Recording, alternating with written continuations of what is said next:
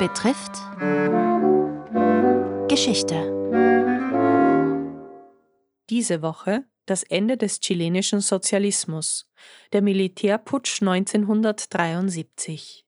Eine Reihe anlässlich des 50. Jahrestages des Ereignisses. Teil 2 Chile in der Krise. Es berichtet der Historiker Georg Sutterlütti. 1970 begann die Präsidentschaft Salvador Allendes. Er begründete den chilenischen Weg zum Sozialismus. Allerdings hatte er keine Mehrheiten im Parlament. Der Christdemokratischen Partei, dem einzigen möglichen Partner, ging vor allem die Verstaatlichungspolitik zu weit. Andererseits stritten sich die Parteien der Unidad Popular des Regierungsbündnisses, ob das Programm nicht aufgeweicht und mit den Christdemokraten ein Kompromiss gesucht werden sollte.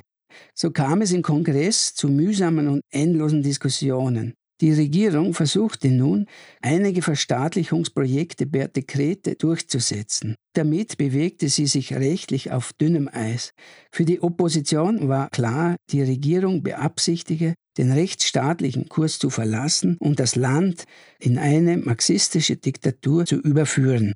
Nach einem Jahr des Aufschwungs stürzte Chile in eine beispiellose Krise. Die Wirtschaft erlebte einen starken Einbruch, die eigenen Reserven waren bald aufgebraucht und das chilenische Kupfer, die Haupteinnahmequelle des Landes, wurde nach Interventionen der USA auf dem Weltmarkt gemieden.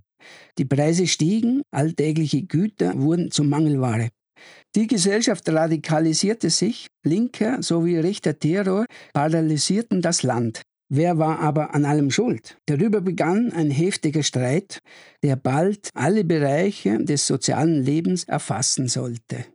Fernando Aichin, heute Leiter einer Sprachschule in Santiago de Chile, war damals 16 Jahre alt. Er besuchte damals das College. Ich erinnere mich an meine Schule in Dario Salas, eine Schule mit sehr linker Ausrichtung.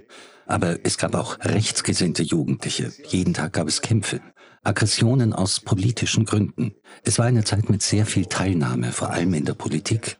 Manchmal wurde der Unterricht suspendiert, weil es eine Kundgebung gab. Da wurde gefragt, möchtest du in die Mathe- oder Englischstunde oder möchtest du die Regierung von Salvador Allende verteidigen gehen? Im Oktober 1972 gab es den ersten landesweiten Streik mit über 700.000 Beteiligten. Ausgegangen von den Frechtern schlossen sich vor allem mittelständische Unternehmen an. Allende sollte es noch einmal gelingen, die Lage zu beruhigen. Die Opposition hoffte auf eine Entscheidung bei den Parlamentswahlen im März 1973. Doch die Anhänger hielten ihrem Präsidenten die Stange. Es ist eine Scheißregierung, lautete ihre Losung, aber es ist unsere. Die Unidad Popular erreichte 44 Prozent der Stimmen. Der Konflikt schien wie ein gordischer Knoten nicht mehr lösbar. Nach den Parlamentswahlen kippte nach und nach die Stimmung. Immer mehr ranghohe Militärs brachten das Chaos im Land mit einer fehlgeleiteten Politik der linken Regierung in Verbindung.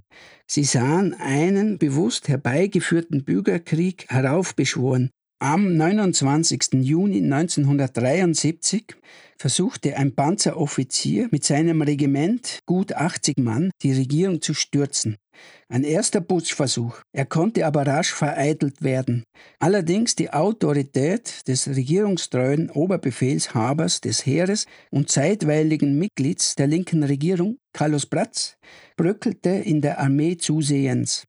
Am 23. August reichte er bei Salvador Allende seinen Rücktritt ein.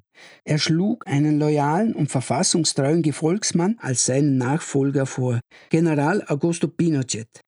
Dieser sagte damals zu Allende, Herr Präsident, Sie sollen wissen, dass ich bereit bin, mein Leben zu geben, um die konstitutionelle Regierung, die Sie anführen, zu verteidigen. Keine 20 Tage später waren dies nur noch Lippenbekenntnisse. Sie hörten den zweiten Teil der Reihe Das Ende des chilenischen Sozialismus über den Militärputsch 1973. Erzählt von Georg Sutterlütti, freischaffender Historiker und Autor. Gesprochen hat auch Alexander Czernek.